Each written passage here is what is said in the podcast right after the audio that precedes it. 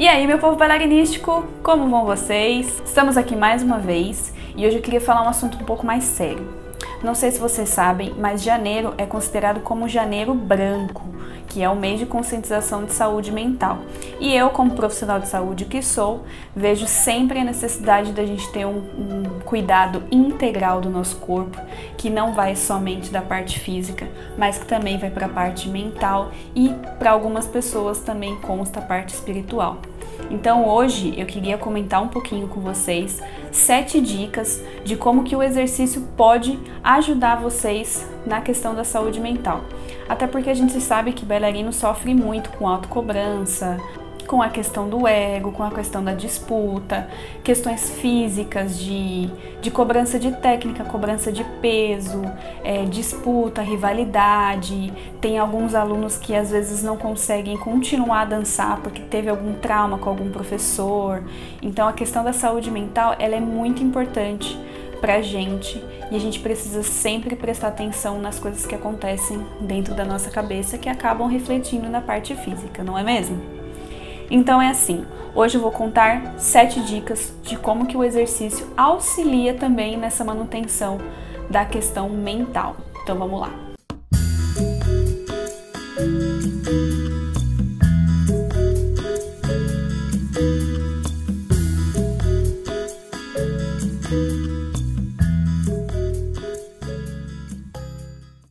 Primeiro ponto, o exercício ele reduz o estresse, tanto por questões hormonais como por questões práticas também, porque a partir do momento que você vai fazer algum exercício complementar numa academia, você faz yoga, pilates, etc, você sai um pouquinho do ambiente da dança e isso faz com que você fique um pouco mais livre daquele ambiente, daquela coisa sempre competitiva que a gente sabe que infelizmente ainda tem bastante.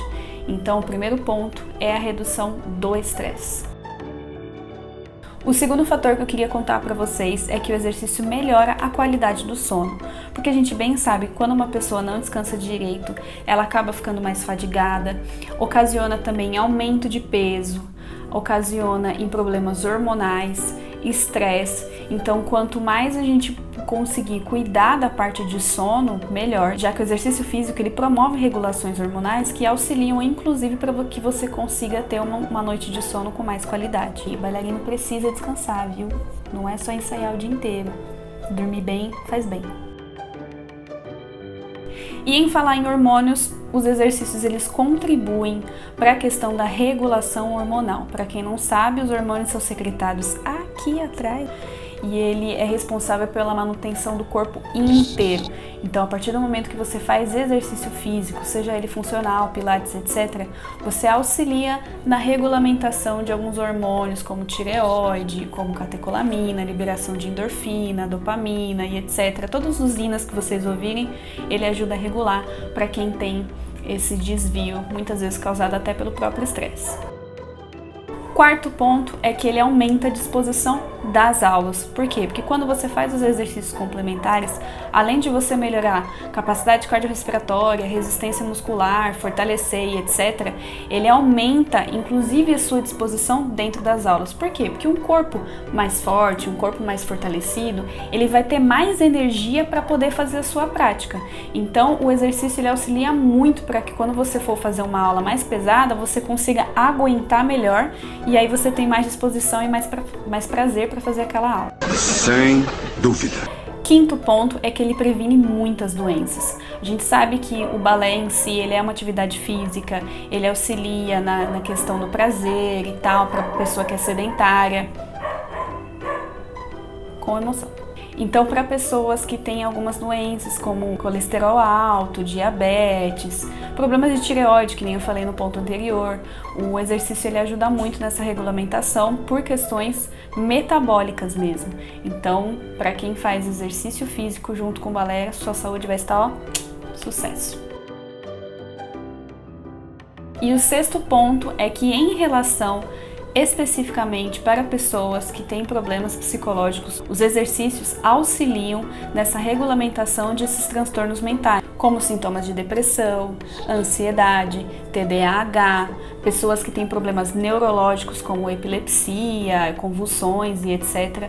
O exercício com essa regulação de hormônios, ele faz com que os sintomas sejam um pouco mais leves ou dependendo do caso da pessoa, eles acabam completamente e a pessoa fica livre daquele transtorno mental.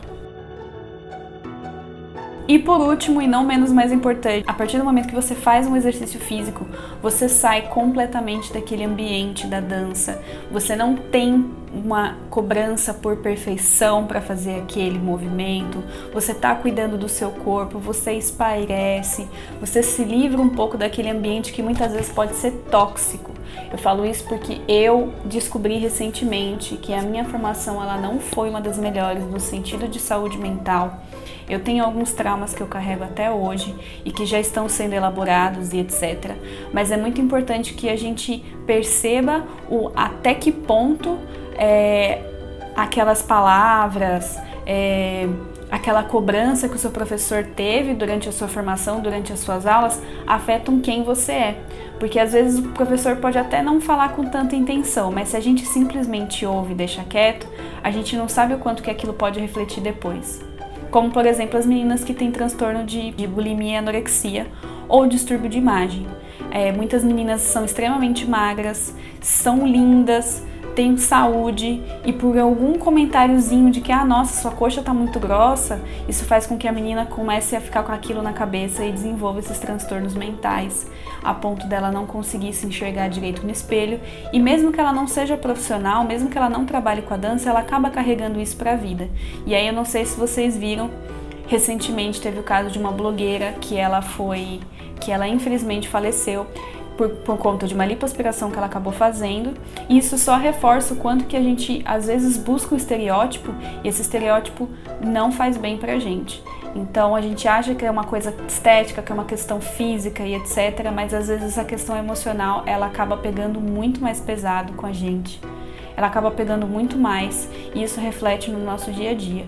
Então assim, ficam aqui as minhas sete dicas do quanto que o exercício físico pode ajudar no seu controle de questões emocionais, mas eu convido fortemente para que você, se você tem alguma questão que não está sendo resolvida ou que você não consegue conversar com seu professor, com seu diretor de escola, procure um psicólogo.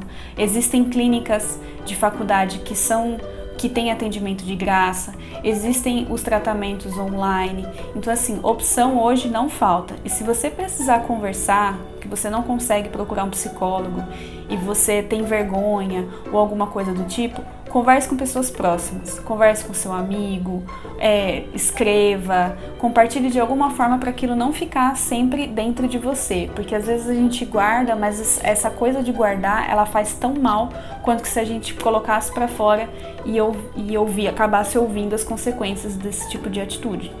Então, assim, janeiro branco, mês de conscientização da saúde mental. Fiquem atentos aos sinais do corpo de vocês.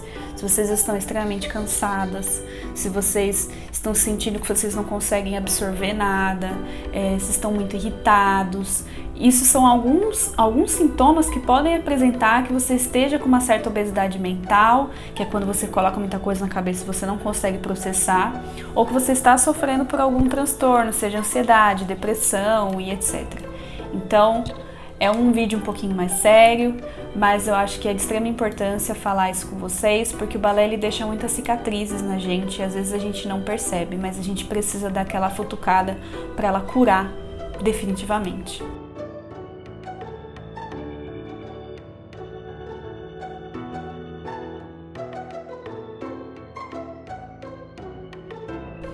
Então é isso, pessoal. Fica aqui meu recado. Reflitam, se cuidem. Se precisar, pode me mandar mensagem no Instagram, pode me comentar aqui, contar os casos de vocês, que eu acho que a gente está aqui para justamente compartilhar para poder é, ter o coração mais quentinho, mais leve, certo?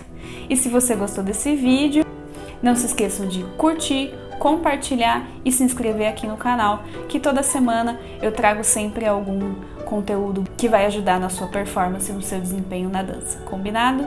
Então é isso, pessoal. Até semana que vem.